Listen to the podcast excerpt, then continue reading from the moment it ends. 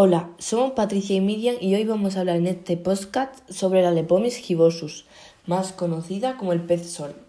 Pez de tamaño pequeño que no suele sobrepasar los 25 centímetros de longitud. Su cuerpo es aplanado lateralmente y con un colorido muy vistoso.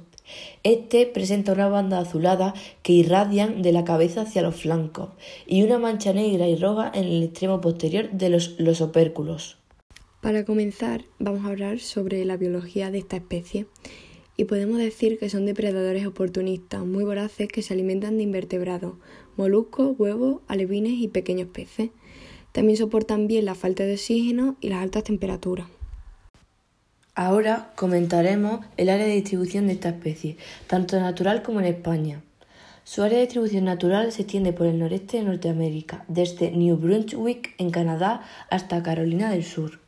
En España, la especie está ampliamente distribuida en todas las cuencas de los ríos más importantes, tales como el Ebro, Duero, Tajo, Guadiana, Guadalquivir y Segura.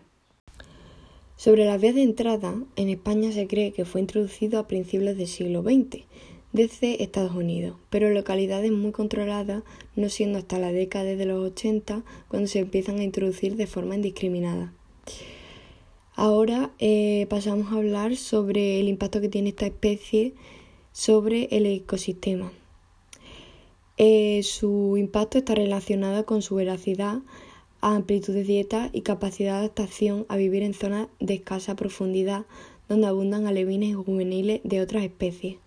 Así, la depredación directa y la competencia trófica son impactos confirmados sobre la comunidad este de peces pez También puede impactarnos en cuanto a la salud, ya que afirman la presencia de ciguatoxina en la carne del pez sol, por lo que el consumo de su carne puede provocar intoxicación por ciguatera cuando estos ejemplares son pescados en áreas endémicas de esta enfermedad, lo que además trae consigo impactos negativos sobre la salud humana.